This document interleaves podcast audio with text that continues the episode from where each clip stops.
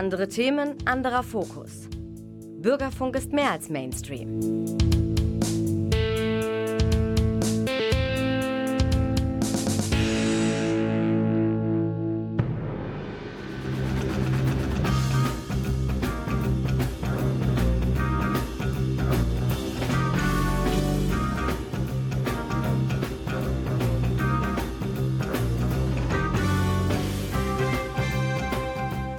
Herzlich willkommen zum Theatertalk, der Radiosendung von und mit dem Theater Münster.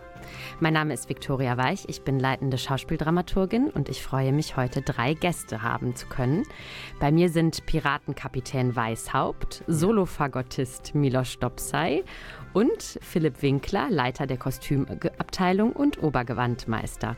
Eine illustre Truppe, die mit mir heute gemeinsam hinter die Kulissen blickt, was alles so vor und um Weihnachten rum im Theater Münster passiert.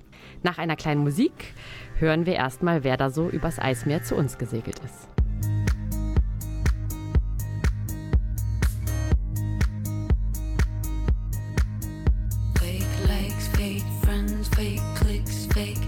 fans fake. You're so fake. Fake fans, fake brands, fake bands, fake plans, fake.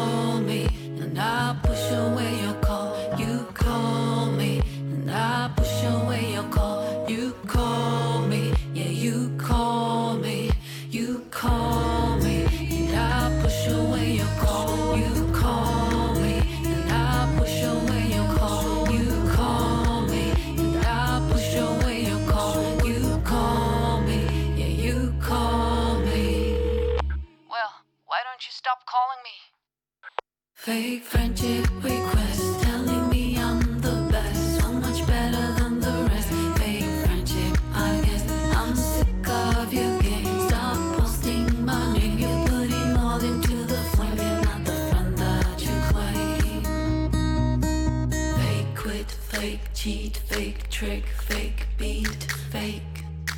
You're so fake. Fake heart, fake card, fake chart, fake start, fake. You're so fake. Fake friendship request.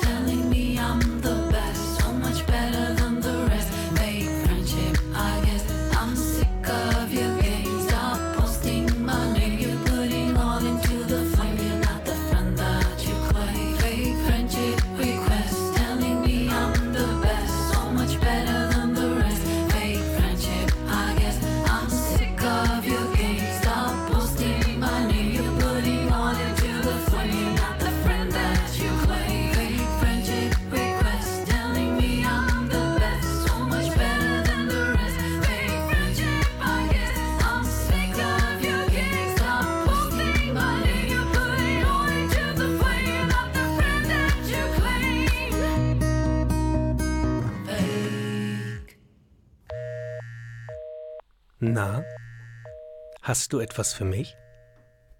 Dankeschön. Du fragst dich also, wozu ich das härteste Stück Kohle brauche?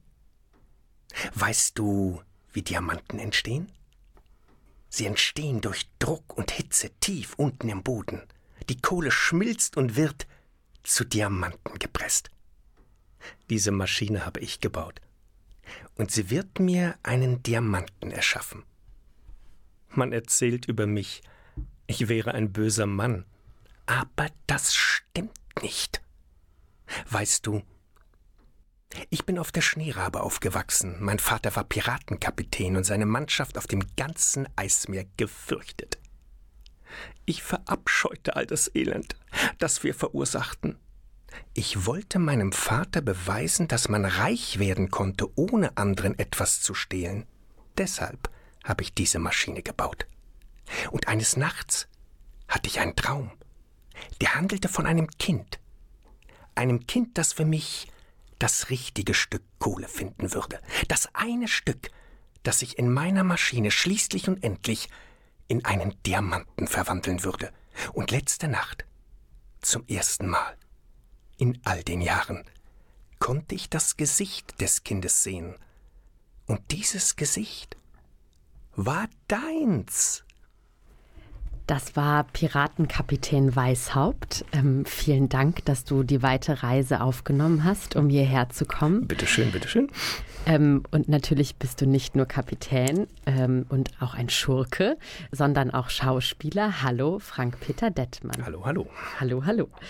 Du spielst in unserem diesjährigen Familienstück Siri und die Eismeerpiraten den Weißhaupt, den wir gerade gehört haben, der gerne Kinder rekrutiert, um sie in seiner Diamantenmine schuften zu lassen, weil er gerne selber den besten und wertvollsten Diamanten haben möchte.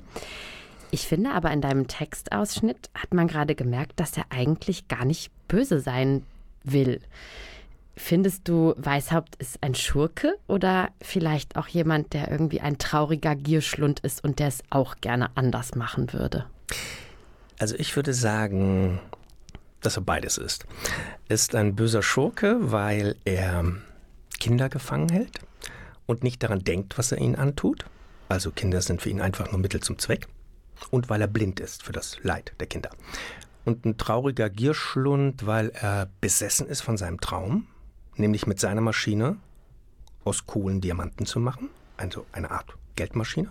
Und weil Reichtum sein einziges Lebensglück sein soll. Und die Serie, die sagt ja auch über ihn, der Weißhaupt, der weiß gar nicht, wie böse er ist. Er glaubt wirklich, seine Kohlengrube und die Kinder darin dienen einer guten Sache. Ja, und andererseits ist es ja auch so, dass es ja nicht nur ein Thema dieses Märchens ist, dieses äh, Erwachsenenstückes, dieses Kinder- und Erwachsenenstückes, sondern auch traurige Realität heute. Das gibt es immer noch, Kinderarbeit in Bergwerken, weil die Kinder klein sind und dort durch die Grube kriechen können. Ja, das ist immer noch Realität heute, also nicht nur ein Märchen. Ja, und zum Glück hat äh, Weißhaupt und seine ausbeuterische Welt kraftvolle Gegenspielerinnen. Also ähm, zum einen gibt es ja äh, Miki, die entführt wurde, die jetzt in der Mine herumkriechen muss. Und sie wird von ihrer Schwester Siri vermisst und gesucht. Und Siri macht sich auf die Reise. Durch eiskalte Strapazen trifft die ein oder anderen Widersacher und schlägt sich durch, bis sie dann vielleicht ähm, bei Captain Weißhaupt landet und dann ihre Schwester retten kann. Und ich dachte, als ich das, ich durfte das Stück schon sehen, da dachte ich so, ah, es wäre so schön, wenn Siri Weißhaupt was beibringen könnte. Was glaubst du, was könnte Weißhaupt von der kleinen, mutigen Siri lernen? Also ich glaube, dass der alte Weißhaupt so einiges von der mutigen Siri lernen kann. Und zwar ganz einfach, dass Kinder keine Maschinen sind, dass Kinder Rechte haben, und zwar gegenüber jedem Erwachsenen und zwar das Recht und den Anspruch auf eine glückliche Kindheit. Und äh, ich glaube auch, äh, dass äh, der gute alte Weißhaupt äh, lernen kann, dass Freundschaft und Liebe viel wertvoller sind als Diamanten. Ja, das ist, ähm, das ist ein sehr schönes Ziel und ich finde die Inszenierung und der Text und auch die Musik und die tollen Kostüme, die da auftreten, die machen die Abenteuerreise von Siri sehr spannend. Also man muss wirklich mitfiebern mit ihr, ob sie es schafft. Sie hat viel, sie muss vielem widerstehen und gegen vieles kämpfen und um ihre Schwester zu retten. Und das Ganze ist für alle Menschen ab acht Jahren, du hast ja gerade gesagt, ein Märchen für Kinder und für, auch für Große. Also ich finde auch, ähm, jede und jeder, egal ab, also egal ob man erwachsen ist oder nicht, kann mhm. da was lernen und was mitnehmen und sich auch ein bisschen entführen und verzaubern lassen in diese kalte Eiswelt. Und diese Eiswelt erleben gerade bei uns in den Vorstellungen im großen Haus ja auch äh, sehr viele Kinder. Also da passen circa 850 Menschen rein. Und wenn das äh, mit Kindern gefüllt ist, dann ist da was los. Wie ist das für dich als Schauspieler vor jungen Menschen zu spielen? Also ich glaube erstmal, dass ja die Kinder, die jungen Menschen schlicht die Zukunft unserer Theaterzuschauer sind und dass Kinder einfach sehr, sehr aufmerksame Zuschauer sind, sehr direkt mit ihren Emotionen, sehr neugierig, begeisterungsfähig, aber eben auch aufgeschlossen und vor allem auch sehr ehrlich, wenn ihnen Theater nicht gefällt. Und für junges Publikum zu spielen, ist für mich immer äh, neben dem Erwachsenentheater eine ganz besondere Herausforderung, weil ich versuche auf der Bühne jedem Kind äh, im Zuschauerraum also auf Augenhöhe zu begegnen. Das heißt also authentisch zu sein, glaubwürdig zu sein. Äh, ja, das ist wohl, wohl so äh, das Wesentliche. Und haben die Kinder Angst vor dir in der Vorstellung? Ach, da gibt es immer ein paar Frechdachse, die ihre Bemerkungen machen. Äh, äh, nein, ich glaube, so richtig nicht. Vielleicht so am Anfang, aber später gewöhnen sie sich ein bisschen dran. Oder, oder wünschen Sie sich, dass Weißhaupt weggehen soll? Ich kenne das auch aus so Vorstellungen mit jungen Menschen, dass sie dann die Bösewichte verscheuchen oder die anderen warnen, dass ja gerade der Pirat um die Ecke kommt. Nein, das habe ich bis jetzt noch nicht erlebt. Ich glaube, sie haben auch Respekt vor dem lieben guten alten Weißhaupt. Gut, das ist doch auch gut, oder? Das heißt ja, dass er seine Autorität sehr authentisch ausleben kann auf der Bühne. Das äh, glaube ich auch, ja. ja. Und das ist ja jetzt nicht der erste Schurke und auch nicht erstes, das erste Kindertheaterstück, was du spielst. Du bist schon sehr lange Schauspieler. Wie lang? 40 Jahre jetzt. Oh, 40 Jahre. Ja, unfassbar. Ja, das ist lang. Und hast du sehr viele Schurken gespielt schon? Also ich habe ein Buch mir angelegt, als ich als junger Schauspieler vor 40 Jahren am Theater angefangen habe und habe mir immer aufgeschrieben, in welcher Inszenierung ich besetzt war, welche Rolle ich gespielt habe und so weiter. Einfach um später äh, Informationen zu haben, wenn ich mich beworben habe. Und ich habe mal so durchgeblättert heute und habe festgestellt, so viele Schurken und äh, böse Menschen habe ich gar nicht gespielt. Ne, hier in Münster fürs Erwachsene-Theater äh, war es Bruno Michelke zum Beispiel in Hauptmanns Ratten oder den Hermann Göring in Mephisto Forever von Klaus Mann. Und nicht zuletzt jetzt hier aktuell der Albrecht Wallenstein im Schiller, der ja auch irgendwie äh, auf der einen Seite zwar ein erfolgreicher Feldherr ist, aber eben auch ein Geschäftsmann des Krieges, der im Dreißigjährigen Krieg auch seinen Schnitt macht, wie Bertolt Brecht so schön sagt. Ja, aber mein liebster Schurke, äh, den ich gespielt hat am Theater, und zwar war das hier in Münster, war kein Schurke, war eine Schurkin, eine Traumrolle. Und zwar war das die Hexe Baba Yaga in den verzauberten Brüdern. Ähm, und ich hatte mein persönlichen Kontext dazu äh, und mein Déjà-vu, weil ich äh, in der DDR aufgewachsen bin und da wurde zu Weihnachten immer das russische Märchen Abenteuer im Zauberwald äh, gesendet. Äh, das war Pflicht und da spielte die Hexe Baba Yaga eine ganz wesentliche Rolle. Und da dachte ich mir so, als ich dann Schauspiel studiert habe, oh, diese Rolle möchte ich irgendwann mal gern spielen. Und das ist dann dazu gekommen und ja, das war eine Traumrolle. Was macht daran Spaß, Schurken oder Schurkinnen zu spielen? Also ich glaube, äh, die Faszination des Bösen, die geht immer einher damit und das ist immer äh, für mich auch eine besondere Herausforderung. Vielleicht, ähm, wenn man äh, einen sogenannten schlechten Menschen spielt, bösen Menschen spielt, einen Schurken spielt, ihn vielleicht so darzustellen, wie man ihn nicht erwartet. Ne, dass man vielleicht das Böse darin suchen muss und, äh, und vielleicht auch überrascht ist, äh, äh, wie derjenige auftritt. Vielleicht auch ein bisschen äh, wie Weißhaupt, äh, dass es nicht der schreiende, mit einem Gewehr um sich fuchtelnden Seeräuberhauptmann ist, sondern scheinbar erstmal ein netter Mensch, der ihm da gegenübersteht. Ja, ich finde auch, dein Weißhaupt ist auch ein bisschen wie ein Geschäftsmann. Also jemand, der so nach den besten Bedingungen für das beste, fieseste Geschäft sucht. Das fand ich sehr modern auf eine Art. Dass so, so Menschen begegnen einem ja auch in der Realität, nur haben sie nicht so ein schönes Schiff. mhm. Ja, also ähm, Sie können, Sie und ihr könnt Frank Peter noch sehen bei Siri und die Eismeerpiraten. Es gibt noch Vorstellungen am 17.12. um 11 Uhr und dann, sehr empfehlenswert, am 25.12., also am ersten Weihnachtsfeiertag, gibt es auch noch eine Vorstellung. Und nichts Schöneres, als mit der Familie nach viel Essen und mit dicken Bräuchen ins Theater zu gehen, sich verzaubern zu lassen und dann ähm, wieder heimzusegeln. Ja, und Frank, was wünschst du dir zu Weihnachten? Also, ich wünsche mir erstmal keinen Diamanten. und äh, ja, also Weihnachten ist ja ein Fest des Friedens und der Liebe und deshalb wünsche ich mir erstmal ganz allgemein Frieden. Frieden für alle Menschen auf der Welt. Und für mich selber hm, Gesundheit und ja, wie ein schöner Satz, den äh, habe ich manchmal so an der Pinnwand hängen von Schopenhauer. Gesundheit ist nicht alles, aber ohne Gesundheit ist alles nichts. also, dass man gesund bleibt, das finde ich schon ganz wesentlich und äh, nicht zuletzt, weil es ja hier meine allerletzte Spielzeit erstmal im Festengagement ist vor der Rente. Ich glaube es nicht, aber es ist so. Nach 40 Jahren, äh, ja, eine schöne, eine schöne letzte Spielzeit, die mit Siri auf jeden Fall eine schöne sein wird. Ja, dann ähm, hoffen wir, dass das alles in Erfüllung geht und sprechen gleich als nächstes äh, über die Musik. Das ist Weihnachten ja nicht wegzudenken. Aber erstmal Captain Weißhaupt und Frank Peter, danke, dass ihr da wart. Ja, ahoi.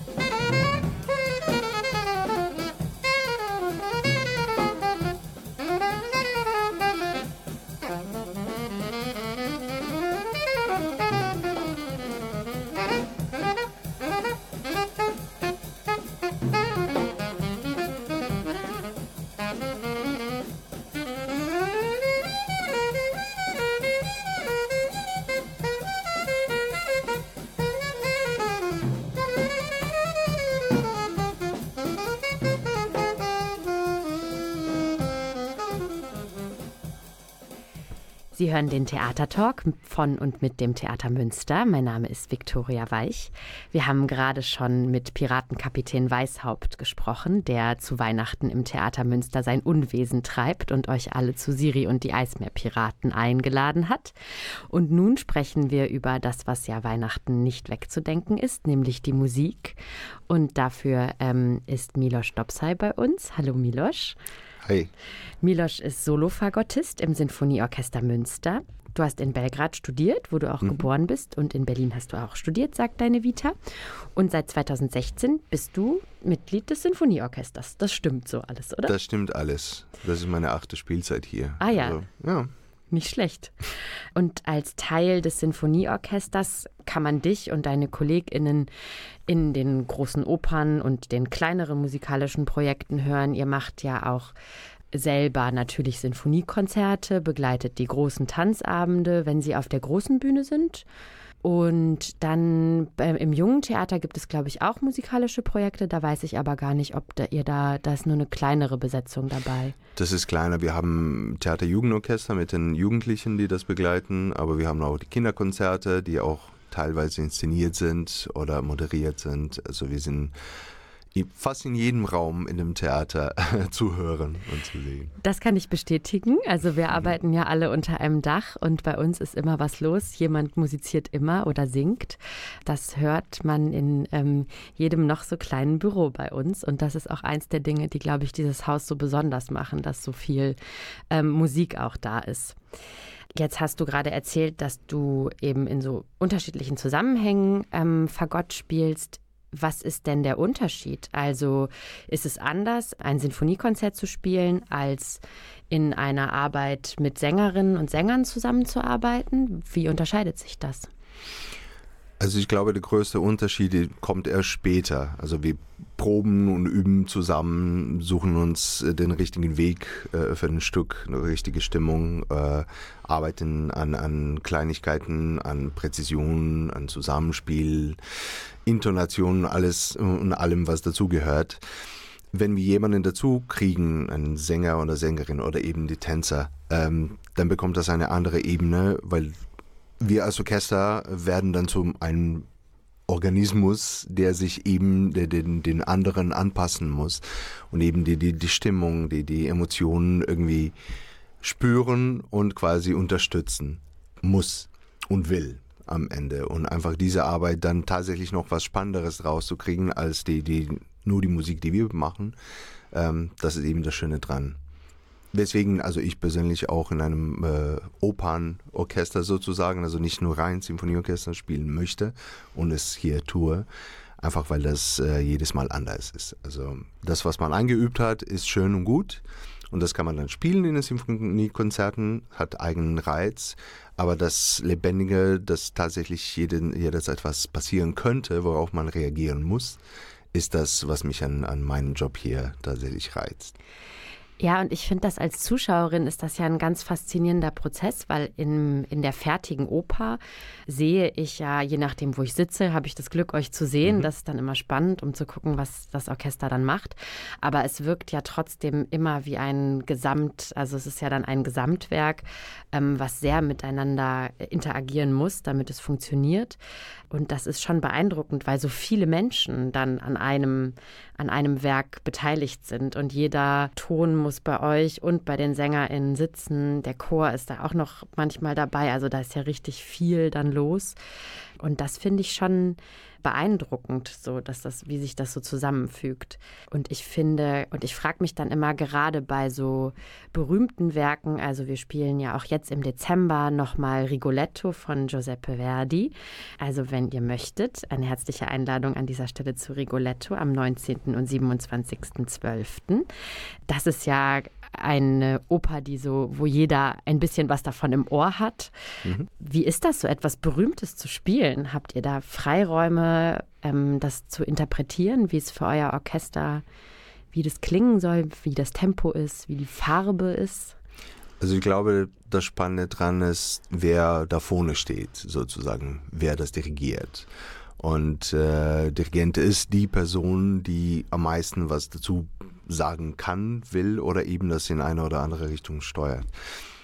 Das Gute an so einem bekannten Werken, die man zwei, drei, vier, fünf Mal in seinem Leben schon gespielt hat oder immer mal wieder, ist, dass man das gut kennt, dass man dann tatsächlich losgelöst von, von dem Notenmaterial einfach mehr Antennen frei hat, um, um alles wahrzunehmen, was drumherum passiert. Und dann eben diese kleine Feinheiten äh, oder Änderungen, die, die von Dirigenten oder von der Bühne kommen, tatsächlich umsetzen kann, ohne an das Technische zu denken, sondern eben die Atmosphäre mitnimmt. Und ich glaube, was ganz spannend ist, vor allem wenn wir im Orchestergraben spielen, über den Dirigenten und, und, und die Bühne, also auch vom Publikum, äh, das, was wir zurückkriegen an, an, an Stimmung, das formt einfach so einen Abend. Deswegen ist keiner wie der andere.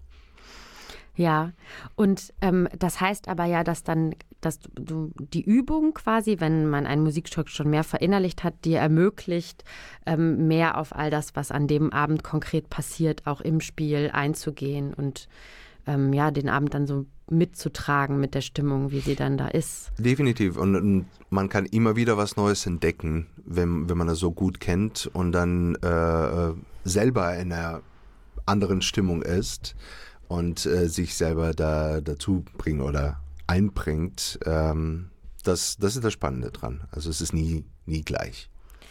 Ja. Und dann, also eine Aufführung ist eh nie wie die andere. Also das betrifft ja alle Sparten. Ich finde das auch immer faszinierend, wie unterschiedlich Aufführungen sein können an dem einen oder dem anderen Tag. Aber ich habe den Eindruck, ihr habt auch jetzt gerade im Dezember sehr unterschiedliche Dinge zu spielen im Theater Münster. Also weil an Weihnachten man noch mal so ja die Opulenz irgendwie auspackt, habe ich das Gefühl. Also das Publikum hat Chancen, ganz verschiedene so ja, erlebnisreiche Dinge zu erfahren, also mit Rigoletto. Ähm, aber wir, ihr spielt auch Schmied von Gent nochmal ähm, und Mass auch nochmal. Also ganz unterschiedliche Abende, die aber alle sehr also eindrücklich sind auf ihre Art und Weise. Und Weihnachtskonzerte natürlich, also Weihnachten irgendwie voller Musik. Ist das für dich auch so, dass Weihnachten eine besonders musikalische Zeit ist oder ist es einfach nur eine besonders arbeitsreiche Zeit? Arbeitsreich auf jeden Fall, aber das macht es äh, nicht weniger schön. Also ich glaube, das, was, was mir äh, Freude bereitet, ist tatsächlich zu wissen, dass die Leute in dieser Zeit äh, öfters und, und freiwillig ist vielleicht falsches Wort, aber gerne auch zwei, dreimal mit der Familie, mit den Freunden, mit den Arbeitskollegen ins Theater gehen und sich auf uns einlassen, auf Musik einlassen und einfach zu wissen, dass da jemand tatsächlich gerne äh, entspannt oder sich auf die entspannte Zeit, Weihnachtszeit vorbereitet, irgendwie da sitzt und äh, zuhört, das, das macht auf jeden Fall Spaß für die Leute zu spielen. Deswegen fühlt sich das weniger nach einer Arbeit, obwohl wir natürlich verschiedensten Sachen und täglich und, und an den freien Tagen auch äh, für, für unser Publikum da sein müssen und wollen am Ende.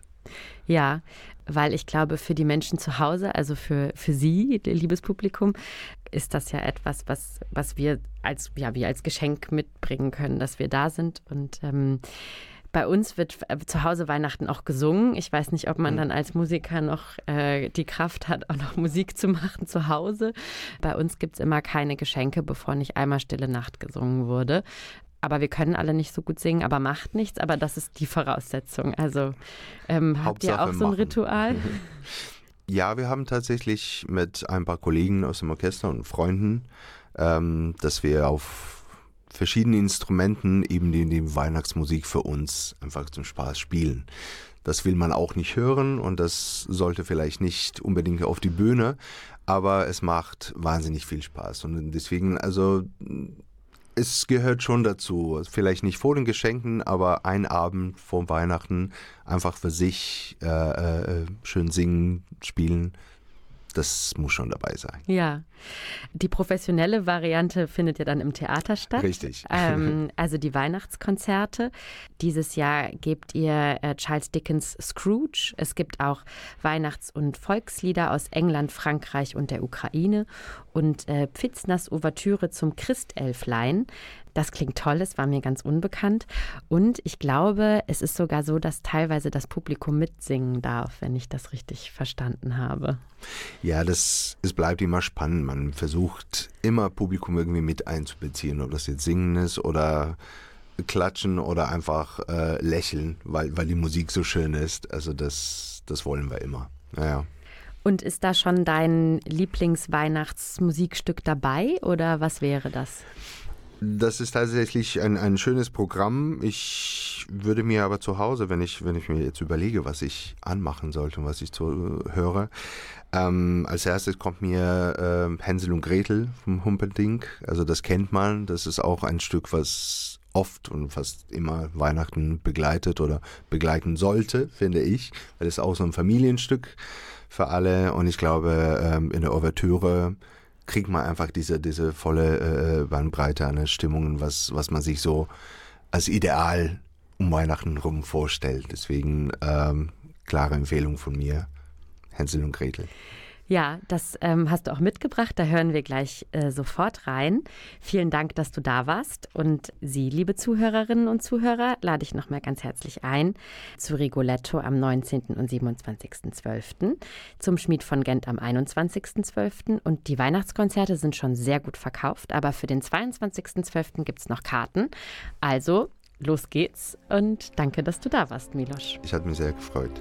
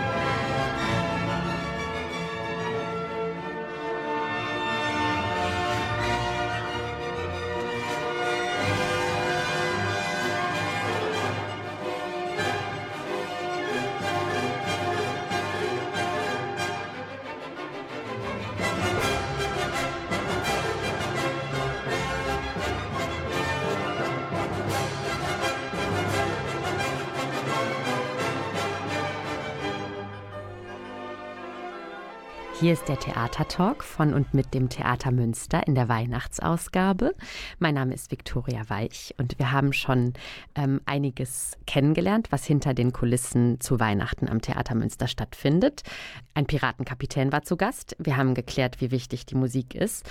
Und jetzt müssen wir uns noch dringend dem widmen, wie das eigentlich alles aussieht, was auf der Bühne dann bei uns später passiert.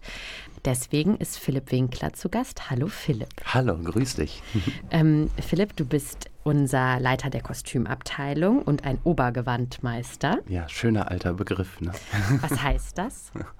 äh, ja, da, also das heißt, dass ich die Kostümabteilung leite. Wir sind ähm, insgesamt etwas über 30 Menschen und äh, da muss man natürlich auch viel Manager sein und äh, viel planen, organisieren, strukturieren überwachen, kontrollieren, was da alles so dazugehört. Ähm, aber der Obergewandmeister ähm, äh, steckt da noch so drin, weil ich von Haus aus sozusagen eben Gewandmeister bin und äh, dieser Abteilung dann vorstehe, genau. Und ein Gewandmeister ist derjenige, ich beschreibe das immer, der eigentlich im Kostüm die Schnittstelle zwischen Handwerk und Kunst ist. Also wir haben DesignerInnen, würde man in der Mode sagen, die zu uns kommen, die KostümbildnerInnen, ähm, die sich eben gemeinsam mit dem Regie-Team überlegen, wie das Ganze aussehen soll, was das Konzept dahinter ist ähm, und uns eben die Entwürfe liefern.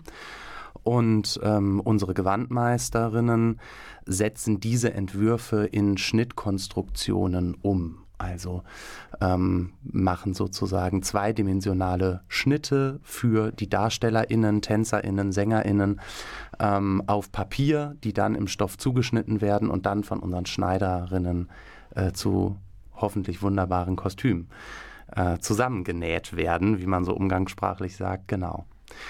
Und dann gibt es natürlich noch ganz viele weitere Arbeitsschritte wie die Anproben etc. etc. Aber das wollen wir uns jetzt gar nicht so genau. Ja, aber das ist ja ein, also ich finde, das ist einer der, der haptischsten Prozesse, die am Theater so passieren. Also wo man, wo ein großer Kreis von Personen mitbekommt, wie es von einer Idee zu etwas wird, was dann später auf der Bühne ist und ein wichtiger Teil des Abends ist, weil es das Visuelle deutlich mitträgt. Also nicht nur die Bühne, sondern auch die Kostüme.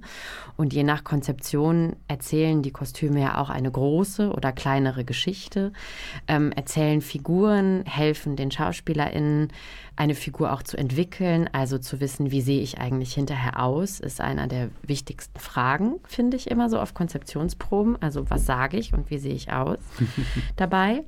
Und deswegen dachte ich, weil jetzt so viele verschiedene Programmpunkte ja um Weihnachten rum auf dem Plan stehen und ja, auch da finde ich bei uns am Theater durch die mehr Sparten ihr so viele unterschiedliche Aufgaben habt. Also eine, also eine Oper auszustatten ist vielleicht auch noch mal was anderes als für ein äh, Kinderstück. Also das wäre eine Frage, ob das, ob das sich unterscheidet, für wen man Kostüme macht, für SängerInnen oder für ja. SchauspielerInnen. Ja, total. Unterschiedlich?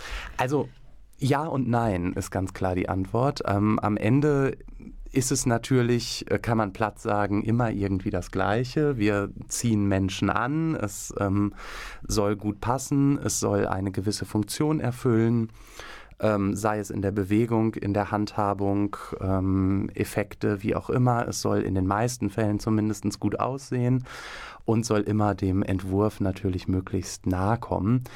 Aber deshalb arbeite ich auch so gerne an einem Mehrspartenhaus, auch wenn das immer wieder eine wahnsinnig äh, große Herausforderung ist als Abteilung, die eben für alle Sparten zuständig ist, inklusive auch Orchester, zwar in selteneren Fällen, aber auch dort. So vielseitig ist es eben auch. Und ich glaube, wenn wir unter die, über die diffizilen Unterschiede jetzt der einzelnen Sparten sprechen würden, dann brauchen wir eine ganze Radiosendung. Aber es ist natürlich schon so, im Musiktheater, in der Oper haben wir immer viele, viele Menschen auf der Bühne oder fast immer. Ähm, Chor, viele Solisten, häufig Statisten, manchmal TänzerInnen ähm, etc. Ähm, das ist schon allein immer durch die Anzahl der Personen eine besondere Herausforderung. Und ähm, dann ist auch Oper, ganz egal wie modern, klassisch, fantasievoll oder äh, zurückhaltend sie vielleicht inszeniert wird, immer von Opulenz in irgendeiner Art und Weise geprägt. Äh, und natürlich findet sie auch zu 95 Prozent äh, im großen Haus statt, was auch nochmal ein Unterschied ist äh, fürs Kostüm. Und ähm, im Schauspiel zum Beispiel geht es dafür dann auch da gibt es natürlich sehr, sehr große Produktionen. Wallenstein ist da ein gutes Beispiel gerade zum Beispiel, was von der Anzahl der Kostüme sich überhaupt nichts mit einer Oper tut sozusagen. Aber da geht es doch auch noch mal mehr um die dramaturgische Funktion des Kostüms, um die eigene Geschichte, die das Kostüm erzählt oder wie es dem Darsteller, der Darstellerin hilft, in die Rolle zu finden ähm, oder vielleicht auch mit der Rolle zu kämpfen oder mit dem Kostüm zu kämpfen oder eben nicht. Und äh, ja, dann natürlich auch die ganz in Anführungszeichen oberflächlichen Betrachtungsweisen, ein Tanzkostüm ist im Prinzip auch Funktionsbekleidung, ist auch Sportbekleidung, viel mehr als ein anderes Kostüm. Äh, wenn Blut im Spiel ist, äh, sind andere Dinge, was auch in manchen Sparten häufiger Kunstblut, ist. Natürlich, natürlich Kunstblut. genau. Und äh, ist, sitzt jemand nah dran, was wir häufig im jungen Theater zum Beispiel auch haben oder auch im Schauspiel, ist natürlich auch die Entfernung, ist Video mit im Spiel und, und, und. Ja, ja. und ähm, also, weil mein Eindruck ist so ein bisschen, das ist vielleicht grob, aber ich habe schon, also diese Opulenz in der Oper finde ich schon beeindruckend, gerade in den Kostümen und auch in dem was ja, was dann so, ich sag mal, dass sich so ein Bild entwickelt. Also ähm, ich habe den Eindruck, in der Oper hat man, manche SchauspielregisseurInnen arbeiten auch so, aber so, dass ich auf die Bühne gucke und ich habe ein Gesamtarrangement, wie die Menschen auch auf der Bühne stehen. Also auch, du sagtest gerade der Chor, also da ist ja auch nochmal so eine Masse dann dazugegen, die auch inszeniert werden muss, auch ästhetisch.